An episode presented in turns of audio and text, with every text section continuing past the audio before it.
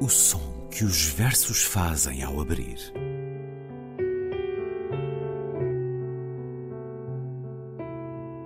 Se leio um livro e ele torna o meu corpo tão frio que fogo nenhum o pode aquecer, sei que isso é poesia. Emily Dickinson. Com Ana Luísa Amaral e Luís Caetano.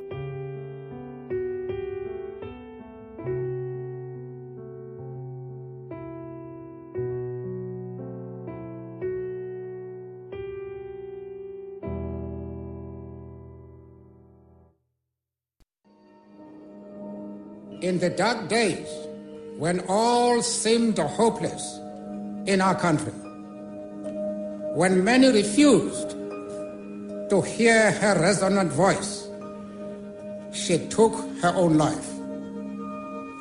She was both an Afrikaner and an African. Her name is Ingrid Jonker. She wrote, and I quote,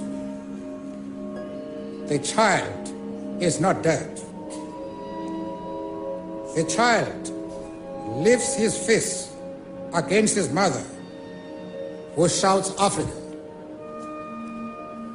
The child is not dead, not at Langa, nor at Nyanga, nor at Orlando, nor at Sharpeville, nor at the police post at Philippi where he lies with a bullet through his brain.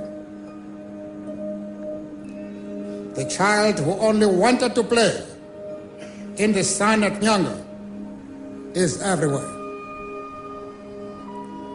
The child, grown to a man, tracks on through all Africa. The child, grown to a giant, journeys over the whole world without a.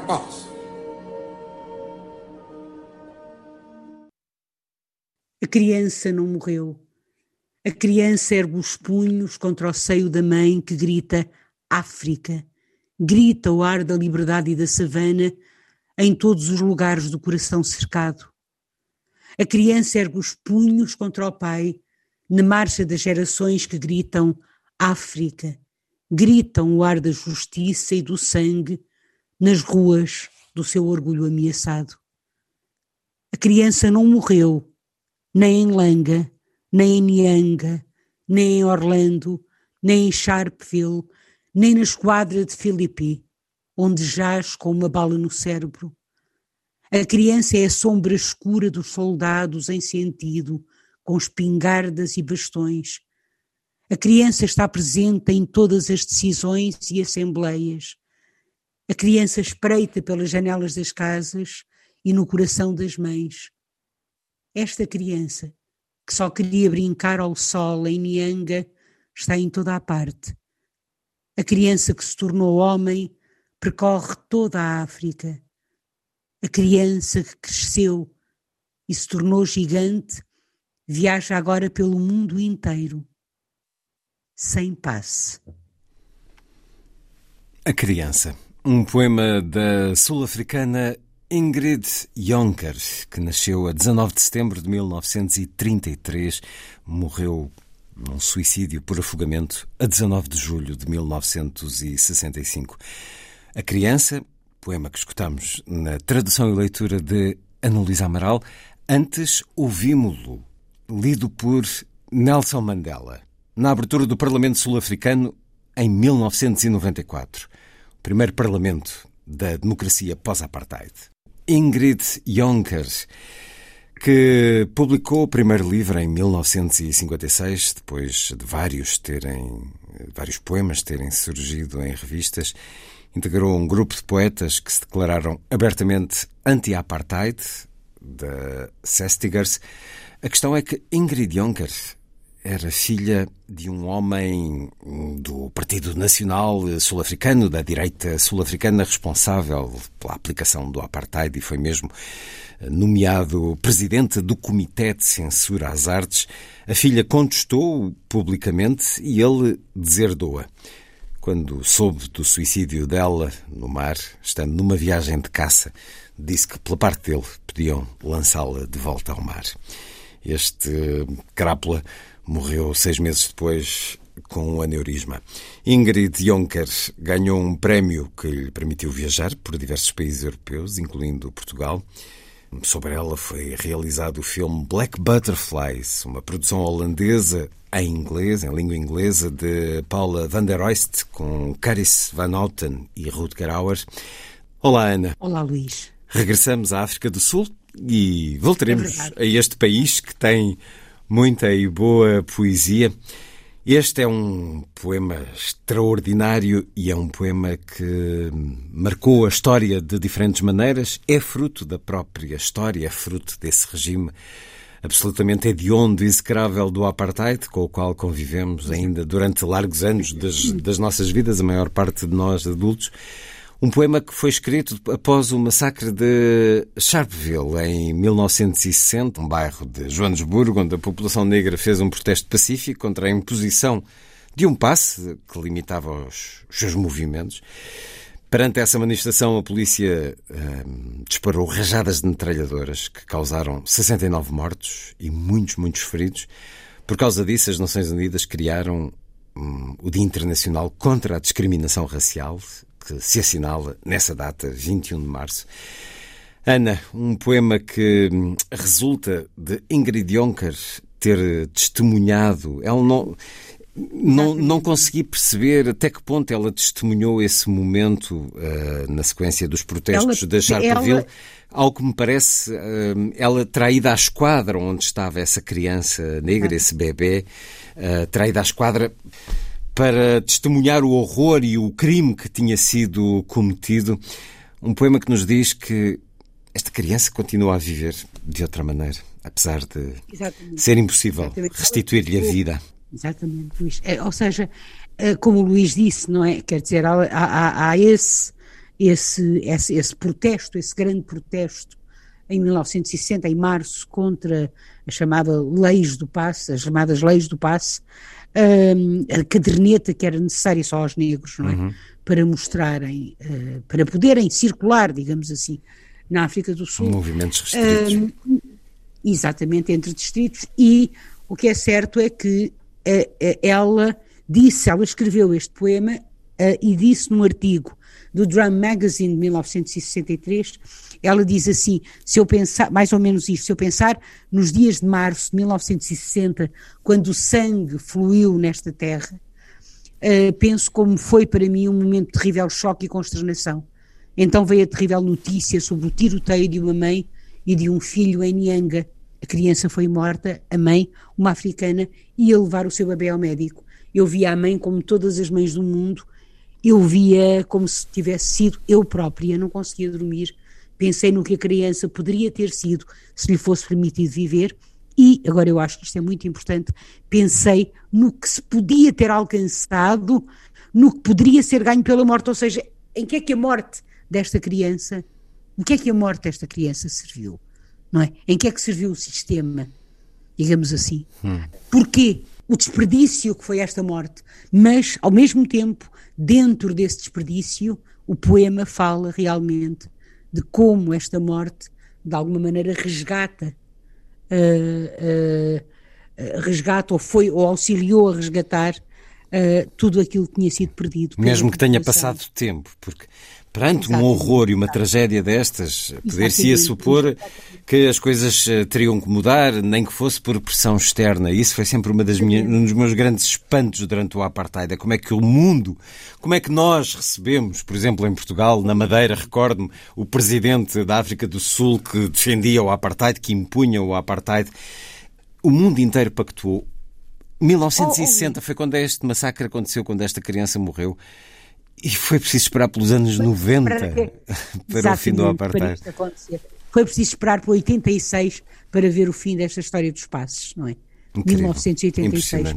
Ó oh, Luís, mas quando nós pensamos em no Ruanda, ainda hoje, claro, ainda no genocídio, hoje há, há tanto, no claro. genocídio, no genocídio que foi Ruanda. E continuamos a pactuar com, com tanto, a começar pela questão dos refugiados.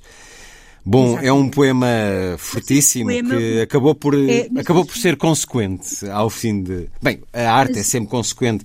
Mas uh, queria... ouvir Nelson Mandela ao lê-lo numa circunstância tão especial como aquela em 94 é de facto a prova de que as palavras têm uma força tremenda.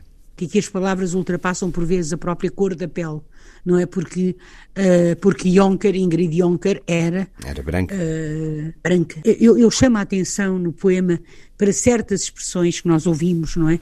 Uh, como, por exemplo, in the locations of the current heart, o, o, coração, que eu traduzi em português por coração cercado, mas é, em inglês, é muito forte esta expressão, porque é o coração cercado por um cordão, como a polícia, não é? Como hum. os cordões de polícia, digamos assim.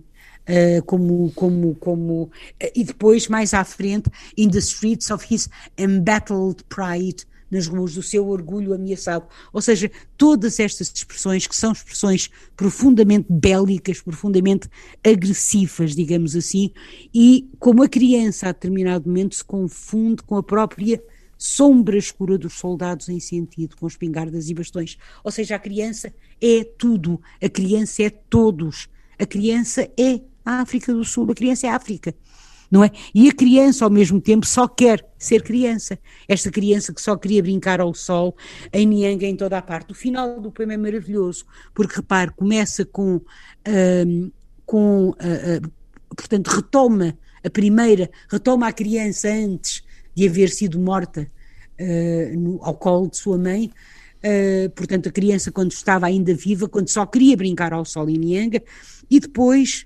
eh, mostra como esta criança, simbolicamente, obviamente, sobrevive, se torna homem, se torna gente grande e percorre toda a África. E depois, além de se ter tornado gente grande, não é? Torna-se gigante. E então viaja pelo mundo inteiro. E então não precisa de passe já. Sem passe nenhum. Sem necessitar de passe. Sem necessitar de mostrar rigorosamente nada em relação à sua cor de pele. Uh, e eu acho realmente o poema é lindíssimo, o poema é belíssimo. Há, por exemplo, uma leitura interessante também uh, deste poema, por exemplo, no início. A criança não morreu, a criança ergue os punhos contra o seio da mãe que grita África, não é? Lifts his fists against his mother who shouts África.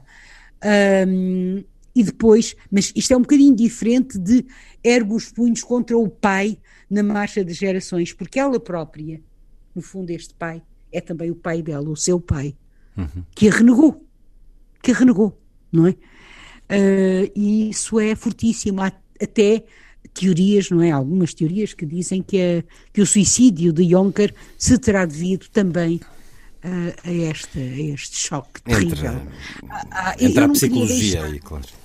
Entre a psicologia, a forma como ela teve diferentes relações turbulentas, mas tantas Exatamente. pessoas que, que as têm. A questão é que é muito comparada a Silvia Plath.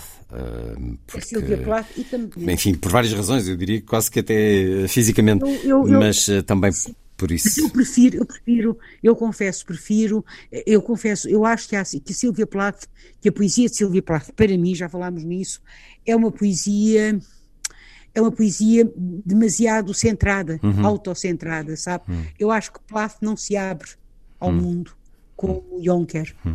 Pronto, é, Mas, isso. Sim, eu, eu era uma questão quase mais biográfica do que do próprio. É, é, eu, queria, eu queria só. Eu queria só ler mais um poema pequenino, pequenino, pequenino. Se temos gosto, tempo para isso. Com todo o gosto, Pronto. vamos a isso. É um poema que eu traduzi dela, só para que nós, as pessoas não fiquem com a impressão de que só há estes poemas de intervenção. É um poema de amor e chama-se The Face of Love, o rosto do amor. E diz assim: O teu rosto é o rosto de todos os outros antes de ti e depois de ti. E os teus olhos calmos como um azul amanhecente, quebrando como ondas, pastor das nuvens, sentinela da beleza branca e iridescente, a paisagem da tua boca por mim tão explorada guarda o segredo de um sorriso, como pequenas aldeias brancas para lá das montanhas, e o seu bater como o de um coração a medida do seu êxtase. Não interessa ao princípio, não interessa a posse, não interessa a morte. Rosto do meu amado, o rosto do amor. É um poema muito bonito. Muito bonito e é uma grande descoberta para a maior parte de nós, creio, a poesia de Ingrid Jonker, sul-africana, que morreu aos 31 anos em 1965. Dois poemas que escutamos na sua tradução, Ana, a, a continuar a levar mais longe esta, esta poesia que foi lida por Nelson Mandela num momento tão importante como o início do primeiro Parlamento sul-africano após o Apartheid. Ingrid Jonker, no som que os versos fazem abrir. Ana, até para a semana. Até para a semana, Luís.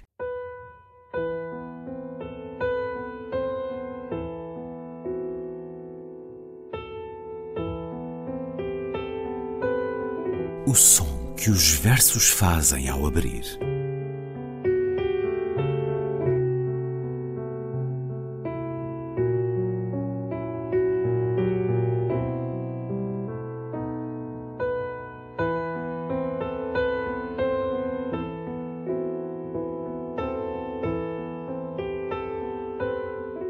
com Ana Luísa Amaral e Luís Caetano.